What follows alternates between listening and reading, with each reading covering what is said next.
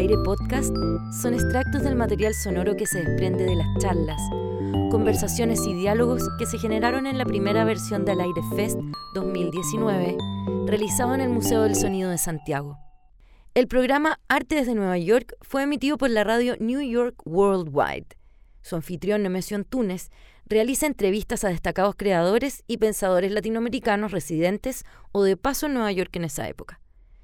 Con esta información, Ignacio Smulenich, del Centro Nacional de Arte Cerrillos, y César Gabler, artista visual, nos ponen en contexto sobre la génesis de este proyecto, sus participantes, su contexto histórico, y nos dan la posibilidad de oír algunos fragmentos.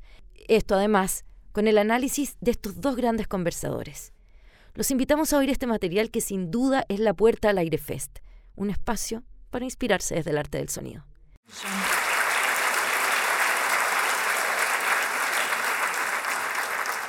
Bueno, primero saludarlos a todos porque agradecerles que estén aquí este domingo de luz, calor y em, sol invernal. Agradecerles, por supuesto, a los organizadores de este evento que nos parece que es súper interesante. Em, algunos de los podcasts que van a estar en la tarde los he seguido, como Las Raras, que me han sacado lágrimas, así que encuentro que es realmente excepcional lo que hacen. Lo que quería conversarles hoy día, eh, y eh, agradezco también a César que se, que se une a la conversación, es algo realmente fascinante, un descubrimiento que em, hicimos cuando estábamos investigando el archivo de la Fundación Nemesio Túnez, que es la fundación que la familia armó para organizar los documentos de Nemesio. Dentro de, esa, dentro de esos documentos apareció un programa de radio que hizo Nemesio Túnez entre el año 67 y 68 en Nueva York mientras era agregado cultural de Chile en Estados Unidos. El, material es fascinante y eh, la conversación que eh, quisiera enfocarlo sobre diferentes puntos que me parece que son súper eh, interesantes. Y quise invitar a César Gabler, que es una persona que yo quiero mucho, es un comunicador excepcional. Es decir, si tuvieras que describirlo, diría que es artista visual, pero es también un comunicador excepcional. Es una persona que em, realmente sabe que, eh, eh, cautivar al público, motivarlo sobre, lo, sobre algo tan poco asible y tan poco entendible como es eh, el arte contemporáneo.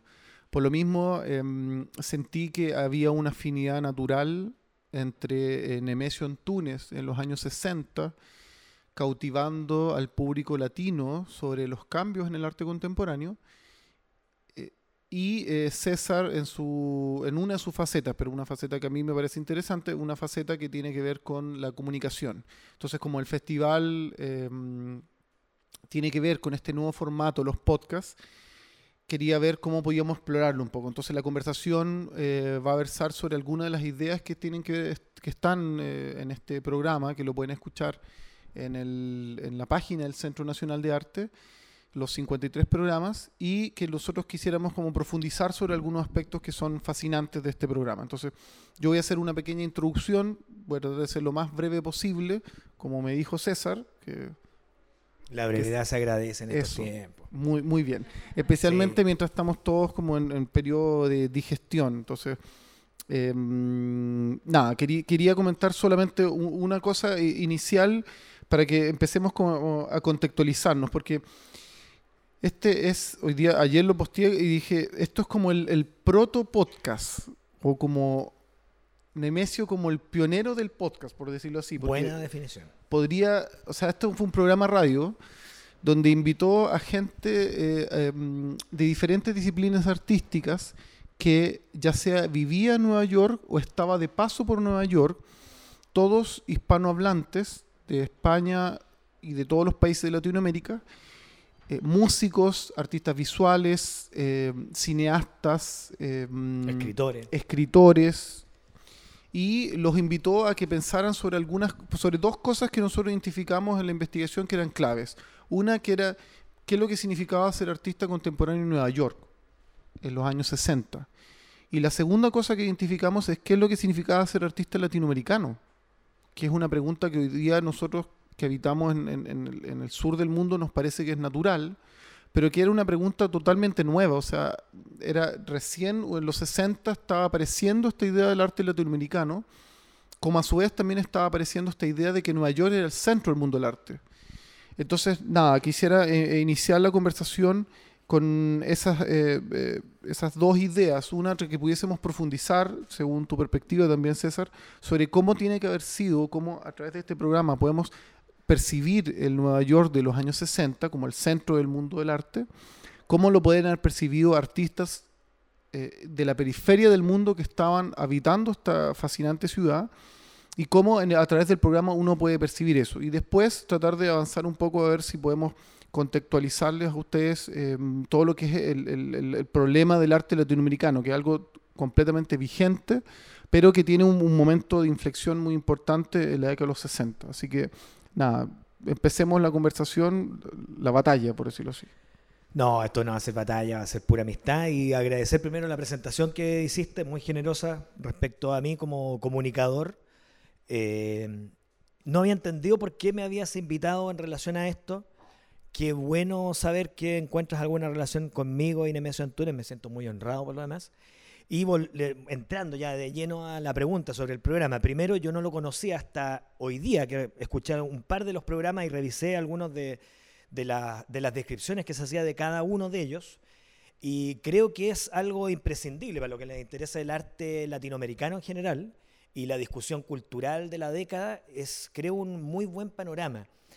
Efectivamente, está la pregunta por lo, latinoamericano, una pregunta que quizás empieza antes. ¿ah? Eh, si uno piensa latinoamericano en Nueva York, hay en los años 40 ya, eh, por ahí Torres García, de hecho ahora recientemente hay una exposición de Torres García, eh, el mismo Mata, ¿cierto? En los años 40. Antunes también estudió en los 40. El propio Antunes. Varios artistas latinoamericanos están en Nueva York, están en Estados Unidos y, tienen obviamente el impacto eh, cultural, social, emocional de encontrarse eh, en un lugar como ese, en el que si hoy día encontramos que hay diferencias económicas, sociales, eh, muy grandes, es obvio pensar que en los años 40, en los años 50, en los años 60, que es cuando se grababa el programa, deben haber sido abismales. Así que la sorpresa, obviamente, mayúscula. Y eso es lo que se traduce en la propia pintura de Antunes y que se traduce también en estas conversaciones. Yo alcancé a escuchar una que me parece que aborda todos estos tópicos, que es la que tiene con un pintor muy importante, que es Luis Felipe Noé. Y Luis Felipe Noé oficia de tesista prácticamente del problema de la identidad latinoamericana, del desafío y del drama a veces que significa pararse desde Latinoamérica a hacer arte y ser leído como tal siempre. Eh, creo que es un problema justamente que, que se aborda en esa conversación y me imagino, por el balance que tú hiciste, que aparece en otros de los programas que tienen además una duración variable, van desde 10 minutos a 30 minutos, a veces eh, conversaciones específicas, a veces un carácter misceláneo. Creo que para los amantes del arte, para los amantes de la cultura en general, es un, a esta altura imprescindible. Si sabemos que existe, hay que, hay que escucharlo, de todas maneras. Sí. Claro, los programas así van ustedes como conociéndolos, eh, los programas tienen eh, duraciones variables y tienen una sección de entrevistas con un, invitado y a veces eh, Nemesio también hace un, paneo por lo que está sucediendo en Nueva York en ese minuto. Entonces comenta exposiciones, comenta galerías, comenta obras de cine o comenta una exposición o comenta una obra de teatro. Como lo había hecho en, Ojo con el Arte. Como lo había hecho en el, en el Ojo con el Arte creo que sobre, sobre Latinoamérica creo que hay un aspecto eh, sumamente interesante. Claro, la, la, entrevista que menciona eh, César es de un pintor argentino muy, muy conocido, pero también creo que hay una cuestión eh, fundamental respecto a cómo se percibía Latinoamérica en esa época. O sea, estamos en, a portas del el año 68, que es el año clave como para la instalación del boom latinoamericano. Eh, se comenta dentro de una de las entrevistas un encuentro que se hace el año 66, que es el PEN, la convención de, que se llama la PEN Convention, donde se juntan José Donoso, el, PEN Club. El PEN Club, exacto. El, Pablo Neruda y todos eh, navegan alrededor del Hudson en un, en un barco Y hay una entrevista que es una periodista argentina que se llama Rita Guibert y ella hace como una recreación de este encuentro, que es fascinante, el año 66. Entonces también es un momento como para percibir qué es lo que, eh, qué es, lo que es Latinoamérica, porque eso es una pregunta también para ti, eh, ya que mencionaste la exposición de Torres García que está ahora. Hay una Latinoamérica que es eh, mitológica, que tiene que ver con, con, por ejemplo, Leonora Carrington, que es la imagen del mito de Latinoamérica. Hay una Latinoamérica que, es abstracta. Que bueno, y LAM también en, esa, en esa línea. LAM en esa línea. Hay una Latinoamérica que es abstracta y hay una Latinoamérica que es que está surgiendo en esa época, que es una Latinoamérica muy política, que es justo la Latinoamérica que aparece entre, entre, entre el periodo de las dictaduras, que es de mediados de los 60 hasta mediados de los 90. Entonces, que es algo que también se está revisando mucho. Entonces, ¿qué piensas tú con respecto a esas distintas imágenes? Yo, yo identifico tres, pero me imagino que hay muchísimas más. Pero sobre algunas de esas tres imágenes que se han estudiado bastante. O sea, ya estaba en, el MoMA, por ejemplo, se hizo una exposición tremenda en los años 40 que se llamaba Brasil Builds, que era la representación de cómo la arquitectura brasileña se había estado construyendo desde los 20. Entonces ya Latinoamérica era como un continente que había avanzado en términos de su modernidad, pero también tenía este aspecto mito, del mito de Latinoamérica. Y por otro lado, estaban apareciendo situaciones políticas muy complejas como las dictaduras, que hasta el día de hoy son, son digamos, una, una, huella o una, una grieta, una herida muy fuerte dentro de la imagen que tenemos de Latinoamérica. Claro, interesante. Bueno, Latinoamérica hay que considerar, eh, la revolución cubana ciertamente ya en ese, en ese entonces era un tremendo tema, y era un tema de división, eh, cómo se alineaban los intelectuales y los artistas sin duda respecto a ella. Recordemos lo que le pasó al propio Parra con ese famoso té, creo que con la señora de Nixon, ¿no? que finalmente marca una, un antes y un después para su trayectoria política dentro de Chile. Eh, había un posicionamiento entonces ahí respecto a lo que pasaba con Cuba. Había un posicionamiento también respecto, en un sentido más amplio, lo que, lo que pasaba con la política en general, lo que pasaba eh, con la relación del continente con Estados Unidos. Eh, es por una parte una relación de oposición eh, que se manifiesta en la obra de algunos artistas, es una relación por parte de Estados Unidos de querer tender lazos para que el continente no se vuelva tan pro, Cuba y pro Unión Soviética, o sea, se están viviendo los efectos de la Guerra Fría, y eso se nota en el arte. Hay, por una parte, un arte que se mantiene dentro de las coordenadas de lo que había sido todavía una tradición de arte social y típicamente de izquierda, con algunos ecos del muralismo, un arte latinoamericano que mira hacia la abstracción como un modelo posible de configurar una cierta utopía, y un arte que era mucho menos visible, que era un arte conceptual, que hoy día se está visibilizando mucho más y que está siendo leído, porque en ese entonces lo que los centros europeos y norteamericanos leían de nuestro continente era aquello que resumaba espíritu eh, folclórico, que resumaba realismo mágico. En ese sentido, García Márquez se convirtió en una imagen modélica de lo que podía ser el arte latinoamericano y de la expectativa que podía eh, podía tenerse desde los centros respecto a lo que hacíamos nosotros. La figura de Botero, que es uno de los invitados de hecho en los programas, es una figura que sintetiza en un momento las posibilidades del arte latinoamericano. Y luego el discurso de Marta Traba, que era amiga, fue amiga de Nemesio Antunes, escribió sobre Nemesio Antunes, fue la crítica que, podríamos decir, configuró una cierta escena latinoamericana asociada a lo que se llamó en su momento la nueva figuración. Pensemos en artistas como Botero, José Luis Cuevas, y Góngora y otros que trabajaban una figuración que ponía en tensión la tradición latinoamericana barroca y la modernidad. Una modernidad quizás anclada en algo que a esa altura ya está hasta medio pasado de moda, tal vez que era Picasso. O sea, es fácil ver las huellas de Picasso en la obra de, todos los artistas que mencioné. Y se veía mucho menos, pero estaba, estaba desarrollándose y estaba muy activo, una escena de carácter conceptual, que probablemente va a ser leída en la década siguiente y la posterior, ¿cierto? En años 70, años 80. la escena avanza en Chile y otros artistas en Latinoamérica. Pensemos lo que estaba pasando en Argentina, muy potente con, eh, con el Instituto Ditela, que era el Instituto Ditela tuvo probablemente la virtud, pese a muchas cosas que se le critican, pero la virtud de hacer que los artistas latinoamericanos, los artistas argentinos en realidad, pudieran discutir simultáneamente con los artistas de Nueva York. O sea, ellos tuvieron obra de Rauschenberg y de otros artistas norteamericanos muy importantes de la escena pop y otras del momento en los instantes en que esas obras estaban eh, desarrollándose en Estados Unidos u otras partes. Sí, bueno, los programas de Nemesio son así. O sea, uno circula por un panorama que él te está mencionando eh, un referente tan importante como decía César, que es Picasso o Pablo Neruda, y a la vez está tratando como de captar qué es lo que está sucediendo, que es reciente y que va a ser un atisbo de algo nuevo.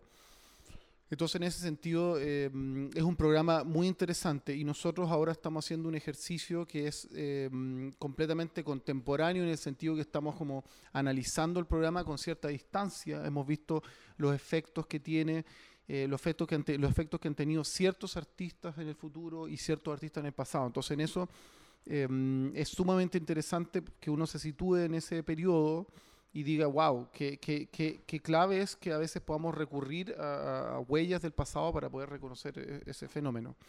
Quisiera preguntarte o que pudiésemos también conversar un poco, porque quizás no, todo, no todos conocen también a Nemesio.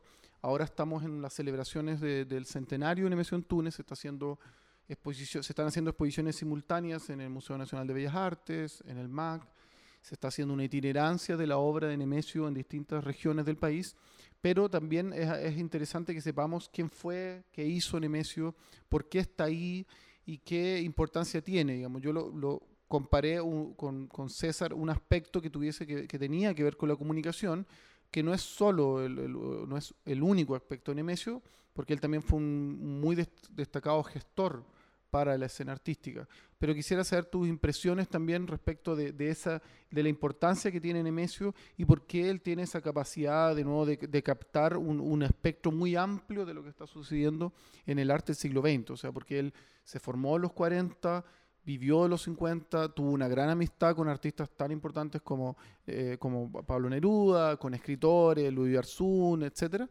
Pero también está, eh, tiene la capacidad de eh, captar lo que está sucediendo en el momento. Entonces, una de las entrevistas, recuerdo muy bien, una entrevista es con em, un músico experimental y él comenta que, que había ido junto a este músico experimental a lo que se llamaba el Electric Circus que es un, era un bar, era una especie de pub así alternativo que estaba en, Nueva York, em, que era donde se donde que aparecen muchas películas que era una especie de discoteca donde había proyecciones había eh, mucho consumo de drogas, pero era una, todo esto, el, nacimiento de la psicodelia. Entonces Nemesio, que era una persona en ese minuto ya de 60, 65 años, ya estaba también participando de eso. Entonces, por esas características uno puede intuir que el, tipo no es alguien tan tradicional, sino que tiene una cierta eh, vocación que va mucho más allá de su, de su propia época, sino que está como captando el futuro, pero también muy interesado en lo que había sido su generación. Entonces, dime un poco a ver qué, qué intuiciones tienes tú sobre eso.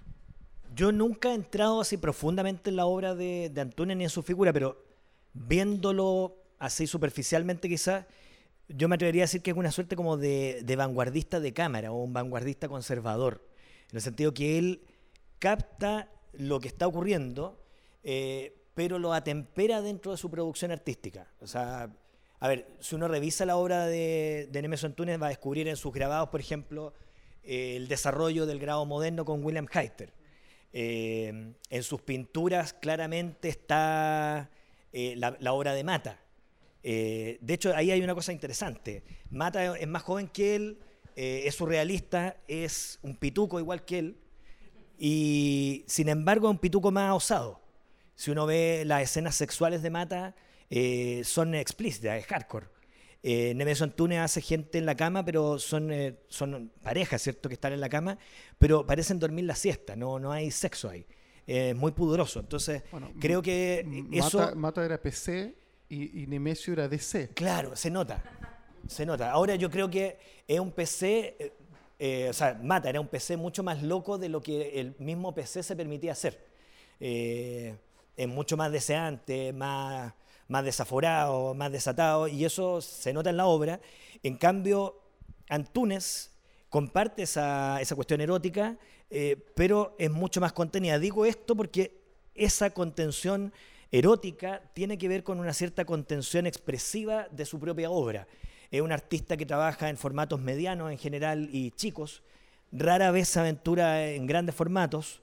Es un artista que va, captando los, cambios, las evoluciones del arte contemporáneo de él.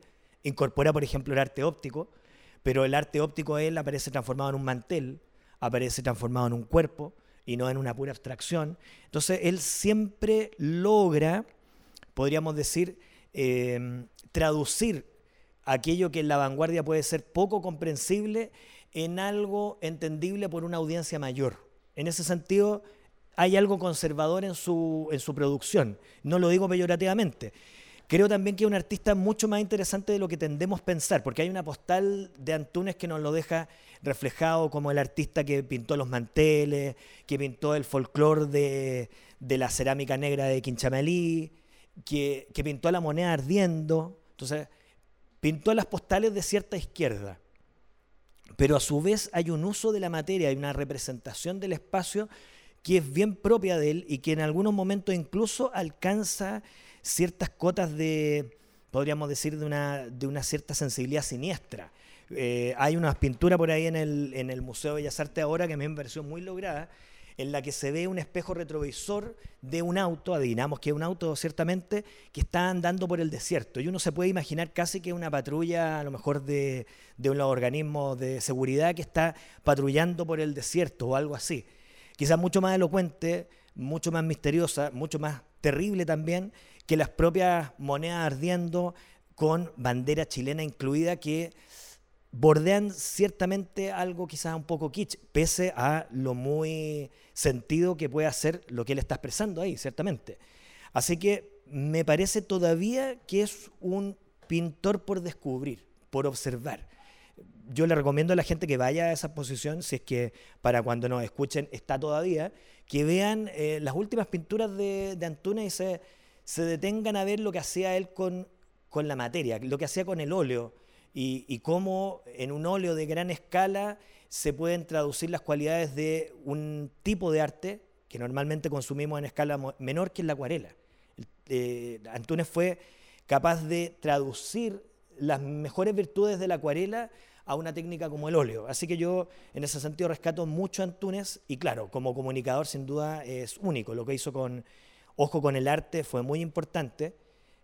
Yo como joven escolar en ese entonces, estoy hablando años, no, ya estoy mintiendo, me estoy quitando de edad. Como joven universitario, vi su ojo con el arte en los 90, finales de los, del 80, ¿cierto? 89, 90 de haber sido.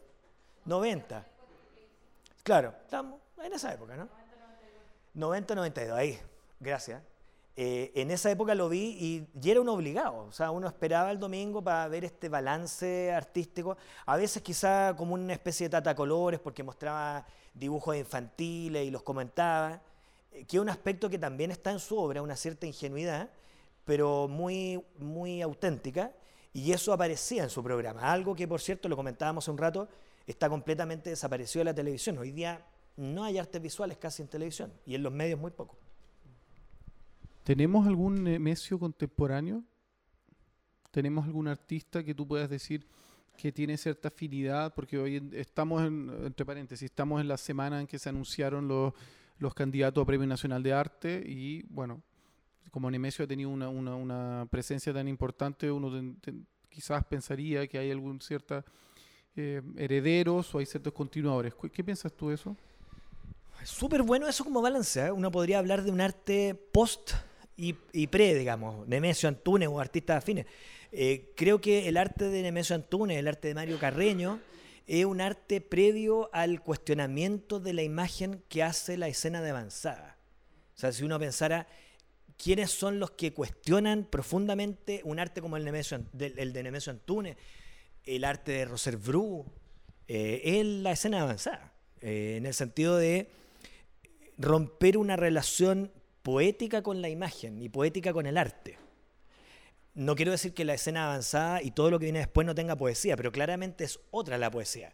Eh, Nemesio es nerudiano y todo lo que viene con la escena avanzada tiene que ver con una crítica al discurso. Es como, podríamos decir, lo que hay antes de, con, Neruda y antes de Neruda y lo que hay con Parra y después de Parra. Eh, ese, mismo, ese mismo paralelo que ocurre en el lenguaje se puede hacer con, eh, la plástica, que es en definitiva una crítica al, lenguaje y, ya la verdad que el lenguaje contiene.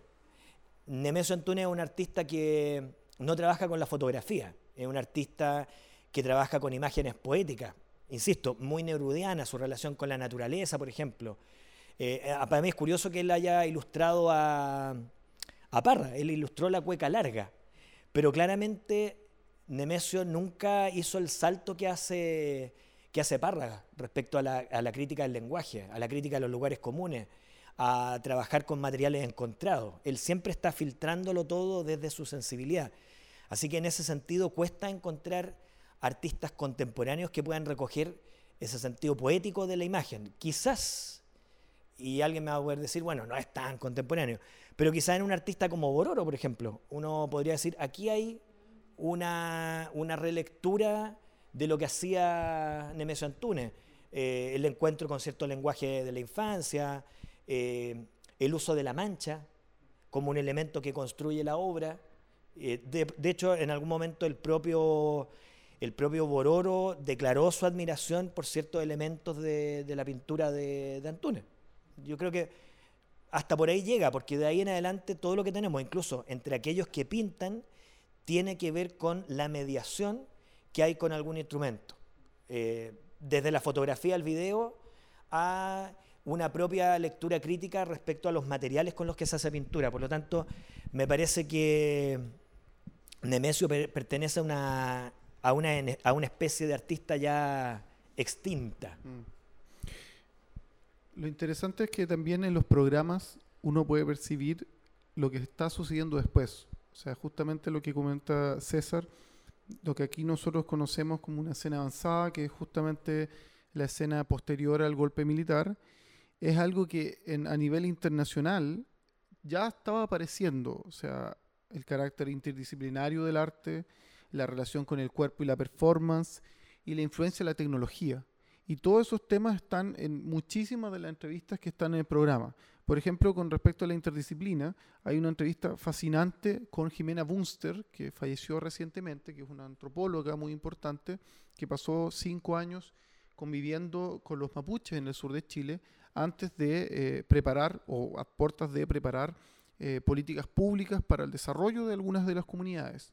Con respecto al cuerpo y la performance, tiene entrevistas con Rolando Peña, con Marta Minujín, con em, eh, Max Somoza, bailarines, performance, músicos que estaban experimentando a partir del cuerpo. Con la tecnología tiene un, par de entrevistas que son realmente fascinantes, que los invito a escucharlas. Una con Marta Minujín, que es una artista argentina sumamente importante, y otra con Enrique Castrocid, que es un, misterio para nosotros, es un artista que, del cual sabemos muy poco y que ahora está saliendo a la luz este este fenómeno, digamos, esta, entrevista que es por primera vez lo podemos escuchar en, su voz, digamos. Hay que bueno escuchar eso. ¿eh? Hay que, eso es eso es súper interesante. Entonces, creo que ahí también el, programa tiene un, tiene un, como dice César, tiene un, contrapunto entre este arte mucho más em, eh, mesiánico, eh, incluso como decía Freud, el sentimiento oceánico, que puede emanar de un Pablo Neruda, pero tiene este carácter contemporáneo con artistas tan interesantes como Marta Minujín, Alcides Lanza, que son músicos experimentales, gente del teatro, del cine, Jaime Barrios, por ejemplo, que también es un cineasta que murió muy joven en el año 82 y que realizó muchísimas películas experimentales. Entonces, claro, yo creo que hay otro aspecto que, tiene, o un aspecto que tiene que ver, que también eh, espero que, que, puedas escuchar el resto de los programas, César, pero que tiene que ver como con estos, estos fenómenos nuevos que incorpora el arte contemporáneo desde, desde principios de los 60 en adelante. Yo creo que eso es algo que el programa permite eh, captar, digamos. O sea, no me extraña lo que estás diciendo eh, respecto a la al interés que siempre tuvo Antunes por captar lo que estaba ocurriendo. No era, no era una persona ni un artista impermeable a, las nuevas tendencias, ni, ni cerrado a ellas. Así que, independiente de lo que él hiciera, la Marta Traba, que era amiga y admiradora de su obra, y una crítica en su momento latinoamericana muy importante, en su momento prácticamente una de las voces más importantes en la crítica latinoamericana, lo definió muy bien como un pintor de cámara. Y, creo que eso explica mucho de lo que uno puede ver en la obra de Antunes, su gusto por, por los formatos pequeños, por el control de, de la técnica, etc. Pero eso, que podría dar cuenta de una personalidad cerrada, era todo lo contrario de lo que él era como hombre público. O sea, su gestión en el museo, su gestión como comunicador, y estos programas, por cierto, lo ilustran, dan cuenta de alguien absolutamente abierto, curioso, de una curiosidad, podríamos decir, inacabable respecto de todas las manifestaciones artísticas. Hay, de hecho, en él un interés muy grande por la poesía y, un interés que se fue renovando. O sea, ciertamente a él le gustó Neruda, pero así como le gustó Neruda, fue capaz de relacionarse y creativamente con, con el poeta que podría ser la antípoda de Neruda, que fue Parra, como lo decíamos recién, con su trabajo en 1958 con La Cueca Larga, como ilustrador nada menos de esa obra. Sí, exactamente. Yo creo que el programa es infinito y creo que hay un par de datos que me gustaría mencionarles que tienen que ver con el hecho de que ha habido un renacer público de ciertos personajes que aparecen en la entrevista, que los invito a que los reconozcan. El año pasado fue el, el- el- el- aniversario de los 100 años de Juan Orrego Salas, que lamentablemente falleció después, pero que está, hay una entrevista él muy valiosa. Hay una entrevista a Luis Uyarzún, del cual se publicó el año pasado también el libro de Oscar Contardo, que es una biografía, eh, eh, podríamos llamar una biografía emotiva, pero es una biografía intelectual sobre Luis Uyarzún, que también fue un personaje muy importante.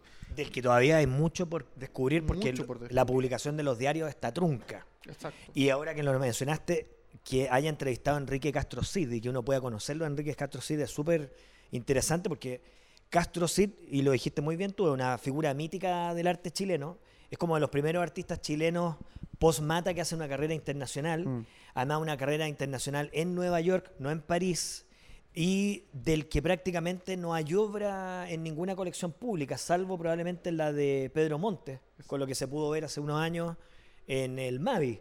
Y de, de eso no hay más, digamos, que, que conozcamos. Y es un tipo que, que hizo incluso experiencias con la tecnología de punta de los años 60 para hacer arte. Entonces, muy, un, tipo muy raro en nuestra escena y del que sabemos muy poco y lamentablemente no ha habido ninguna exposición que se haga cargo de, de su, de su obra, de su archivo.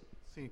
Y en eso, bueno, en eso alabar la- la- el trabajo que están haciendo muchísimos investigadores jóvenes que están estudiando, historiadores del arte, sociólogos, eh, mm, eh, historiadores también, que están eh, a- est- reconociendo la labor de estos artistas en el mundo contemporáneo. Yo creo que eso es fundamental. Tenemos gente que está estudiando estos, estos eh, actores tan importantes de, la década de los 50, 60, y ahora además tenemos fuentes. Nuestro trabajo como centro de documentación es principalmente levantar fuentes para que la gente pueda conocer nuevos fenómenos artísticos. Entonces esa es nuestra labor eh, primera. Mencionaste algo que yo quisiera también profundizar eh, por, por digamos, por, una, por una pasión eh, personal, pero también porque es una, fue en su momento una ciudad eh, mítica desde principios del siglo XX en adelante. Cuando Duchamp de- desembarcó en, en- en Nueva York, la primera vez que estuvo, el año 12, desembarcó y dijo, wow, acá, acá está el arte moderno, acá está el arte moderno de verdad. Y tuvieron que pasar casi 40, 50 años para que el cambio cultural se produjera, sin duda asociado a, un, evento fatídico como la guerra, pero se produjo un cambio fuerte. Y Nemesio lo menciona también, que es el cambio de eje entre los destinos naturales que existieron para los artistas desde todo, durante todo el siglo XIX eh, para París y que cambió rotundamente hacia Nueva York. O sea, hoy en día los artistas, muy pocos de ellos consideran que en París está ocurriendo la vanguardia y van a ciudades como Nueva York. Entonces, eso estaba sucediendo de manera muy fuerte en los años 60. Y es algo que eh, lo podemos percibir en todos los artistas latinoamericanos, en todos los artistas europeos, en todos los artistas asiáticos. Ai Weiwei también vivió en, en Nueva York durante 12 años entonces, es claro, eh, fue un polo de atracción muy fuerte. Entonces, cuéntame un poco tú cómo percibes también ese cambio, porque es algo que afectó a nuestro arte chileno desde que el año 25 eh, se, se, decidió cerrar la, la, academia y decir ya, manden a estos 20 artistas a París, cuando 20 años después estaban yendo todos a Nueva York.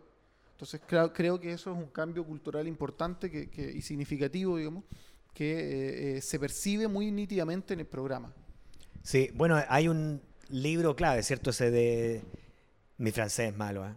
Bien, o sea, es malo, no, no, no, hablo francés, no hablo nada francés, pero Serge Guilbault, el canadiense, eh, que escribió ese libro sobre cómo, cómo Nueva York se robó, digamos, la escena del arte. Ahora el título, no lo sé, pero si ustedes lo googlean, van a dar con el título.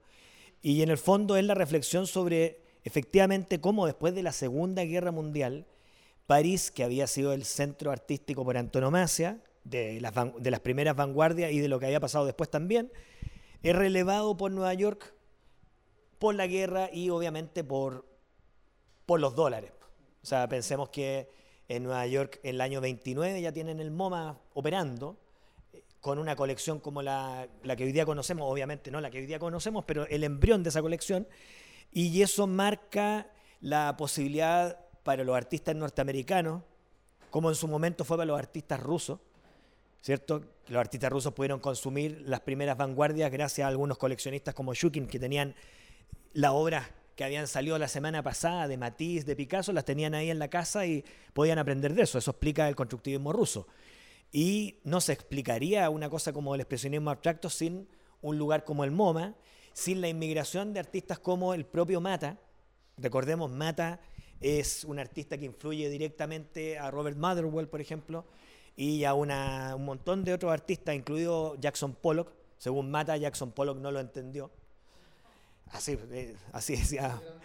Sí, ese era el ego de Mata, digamos, dijo que no lo había entendido. Este chiquillo no, no me entendió. Y eh, también de artistas del muralismo mexicano. También el expresionismo abstracto se explica con la llegada de personajes como Orozco, eh, Rivera y sobre todo Siqueiros. Recordemos, Siqueiros tuvo en su taller como un aprendiz a los hermanos Pollock, ¿cierto?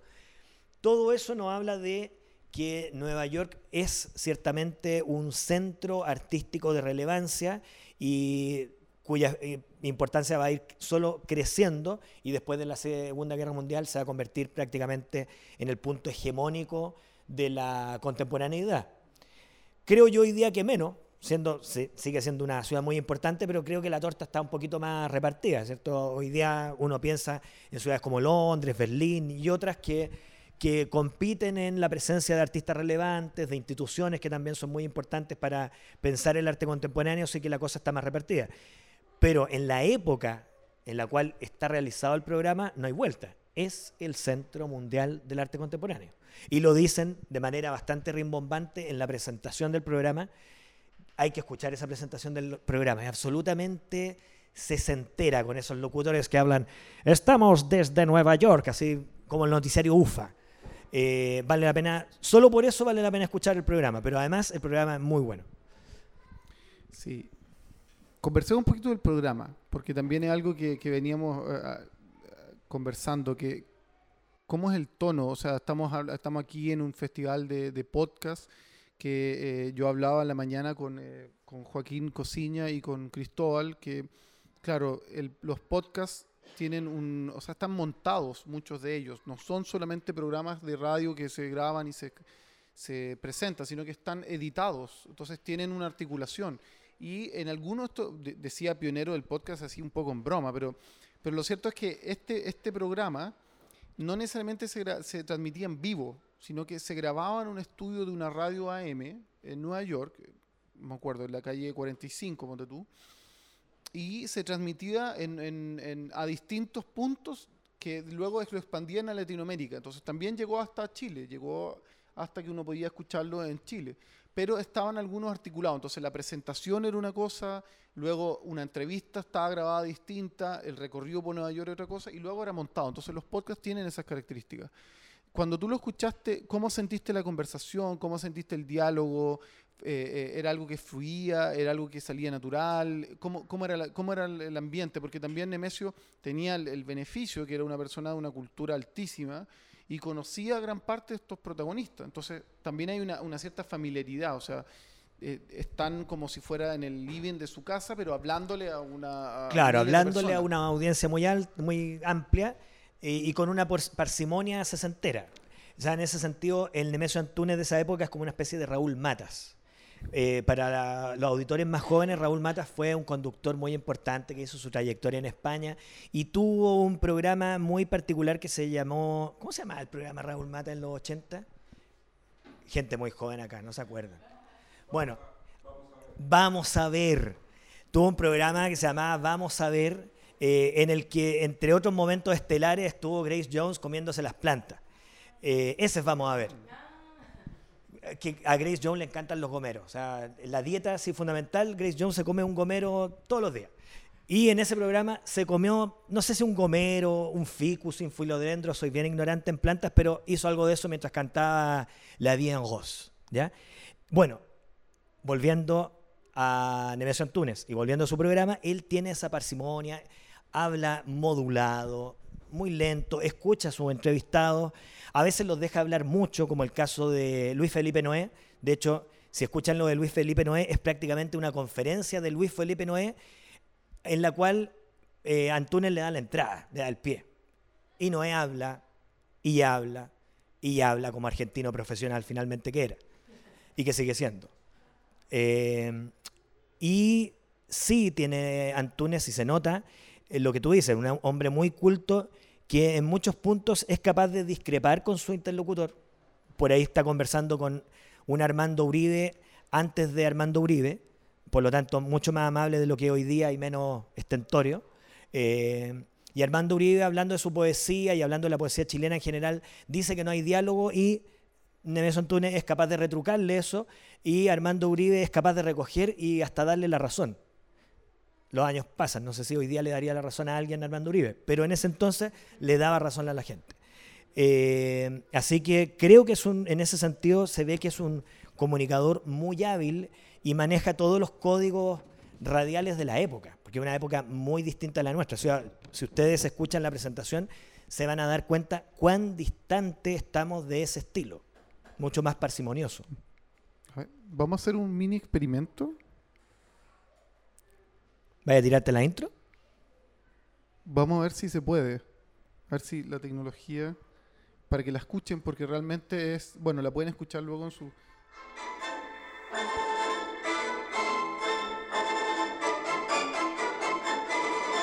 Eso es más para Drácula que un programa cultural de conversación. Pues, Arte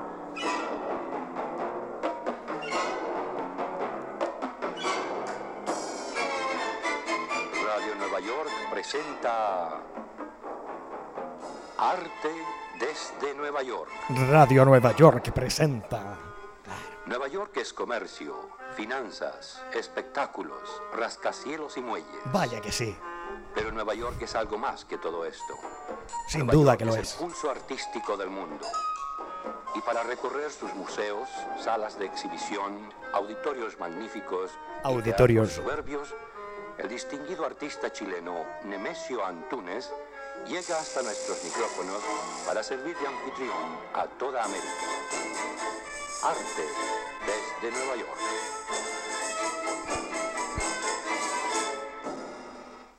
Queridos amigos, este es el primer programa de un programa cultural desde Nueva York Habla este como Delfina Guzmán. Eh, hablaremos de los acontecimientos culturales que suceden en esta sociedad. Ustedes saben.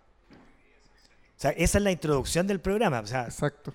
Hoy día, ¿qué programa, ni el más serio de los programas, podría presentarse así? O sea, es otro, es otro código. Sin embargo, en los diálogos es la cosa, sobre todo en algunos, es mucho más fluida, más natural. Es más, como dices tú, una conversación en el living de la casa del propio Antunes de lo que esa presentación podría augurar. Hay dos intros musicales. Eh, esa es la primera.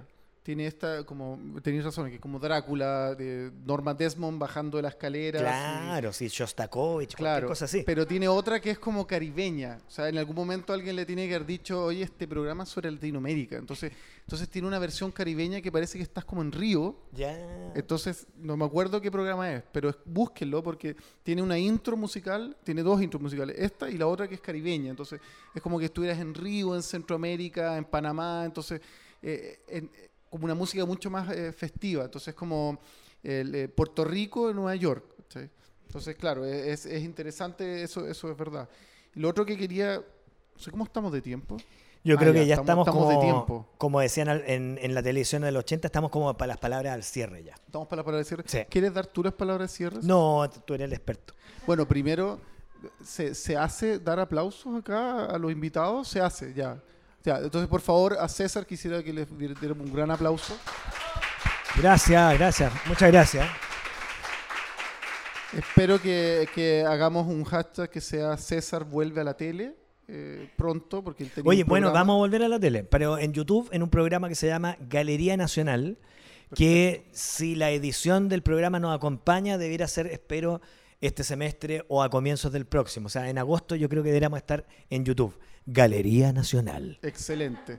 Los invito a que vean el programa. eh, gracias a las organizadoras, por fu- supuesto, del evento. Quiero felicitar también al Museo del Sonido. Es un espacio museográfico espectacular. Hay que venir, impecable. Hay que venir al Museo del. Sonido. Yo no tenía noticia de su existencia, un gran lugar muy, muy bello y pese a lo reducido que es el espacio donde está la colección, es increíble. O sea, vale la pena toda la experiencia. Nosotros somos críticos de arte, trabajamos para la panera y podemos certificar que es un espacio avalado por, lo- por la No, crítica muy, nacional. Muy bueno.